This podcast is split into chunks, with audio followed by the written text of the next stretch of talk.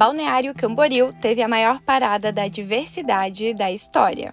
Bom dia, 21 de novembro. Eu sou Laura Testoni e trago as principais notícias desta segunda-feira do Diarinho, o jornal mais lido do sul do mundo.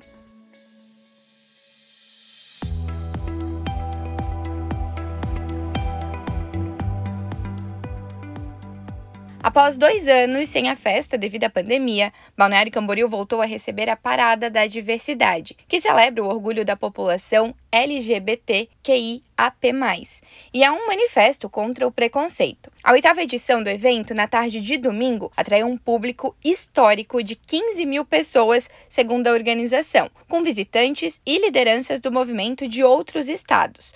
A galera percorreu a Avenida Atlântica puxados por dois trios elétricos e shows com as drag queens mais famosas do Brasil, como a Aretusa e a Chaka. O evento encerrou fazendo referência ao Dia da Consciência Negra neste 20 de novembro.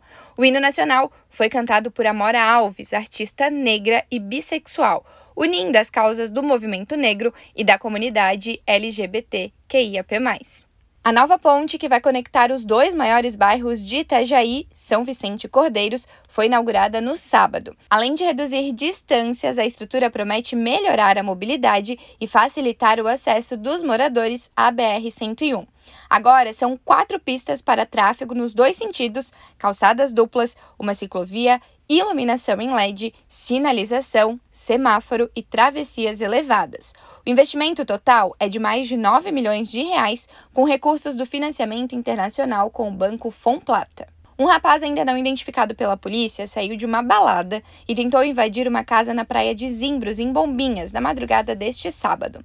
Ao forçar uma janela para entrar no imóvel, ele sofreu cortes profundos no braço e morreu em decorrência de uma hemorragia. O Corpo de Bombeiros e o SAMU foram acionados por vizinhos para atender o rapaz, mas as manobras de reanimação foram insuficientes e ele morreu às 4h41 da madrugada. O homem tinha um carregador de celular, mas estava sem o aparelho telefônico e também sem os documentos. O jovem tem pele branca, cabelo liso e aparenta cerca de 22 anos. Mais detalhes e outras notícias você confere na edição impressa de hoje do Diarinho disponível nos principais comércios da sua cidade.